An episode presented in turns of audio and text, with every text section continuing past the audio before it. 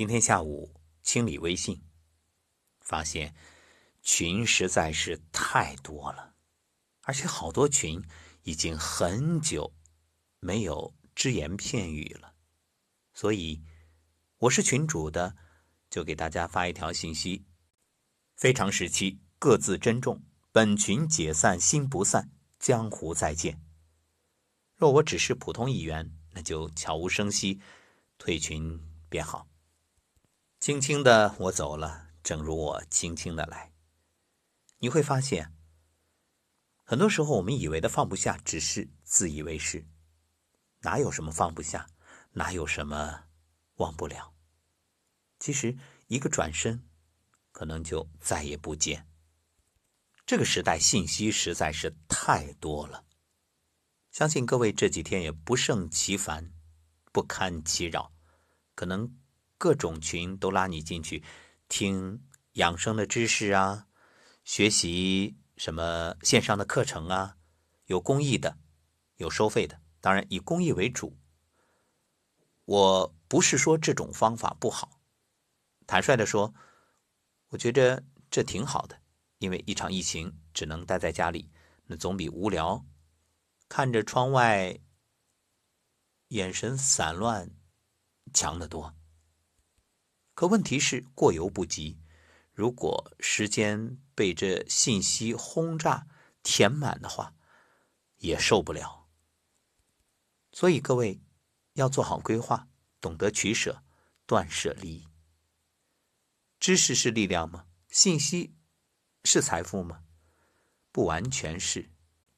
运用知识和信息的能力，或者说叫智慧，这才是，是你真正拥有的力量、能量。三毛曾说：“我迎着朝阳站在大海的面前，对自己说：如果时光不能倒流，就让这一切随风而去吧。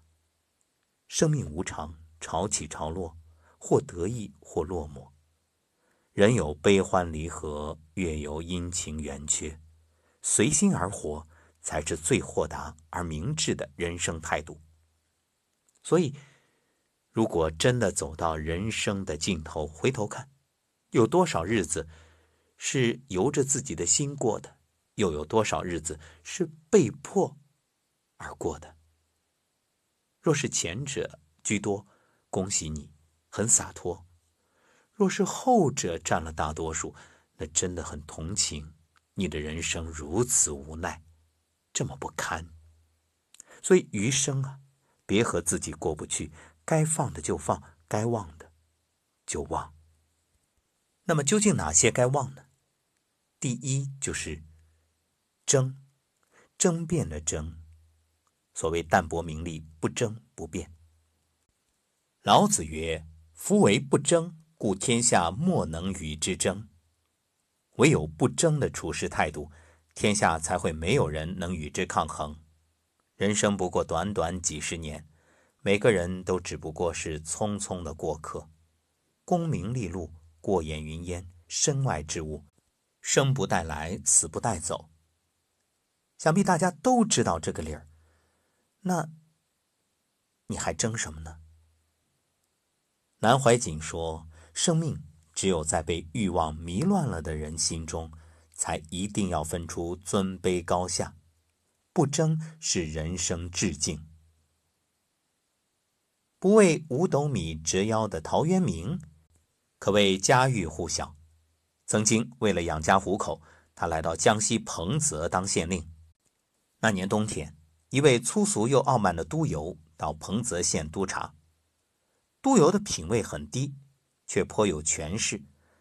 可以说啊，在太守面前就凭他这张嘴了。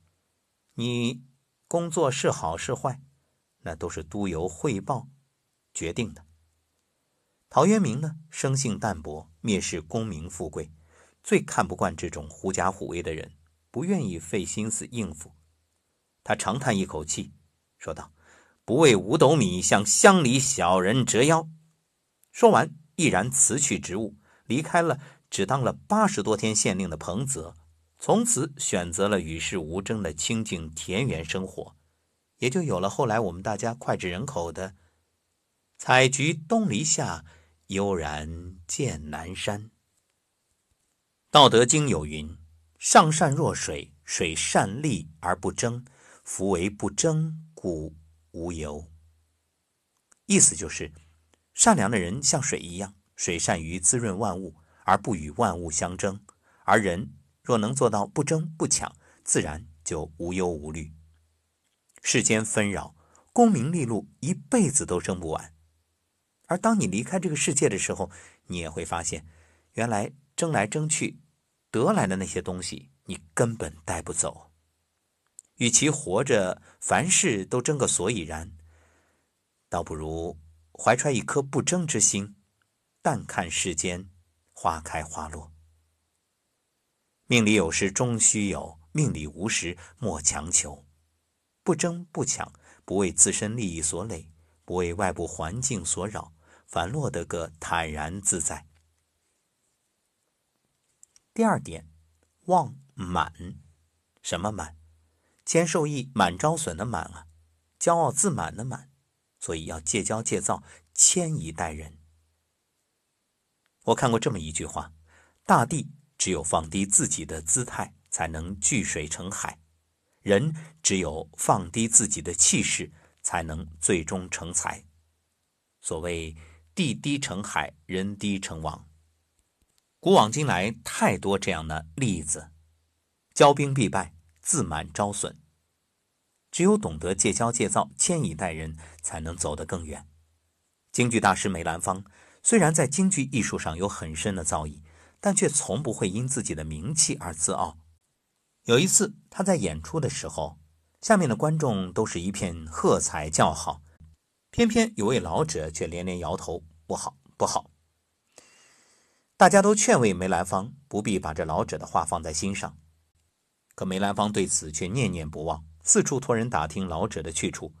然后他恭敬地来到老者家中拜访，说道：“说我不好的人都是我的老师，您那天点评的对，我的确演得不到位。”特地请老先生赐教，老者一口回绝了。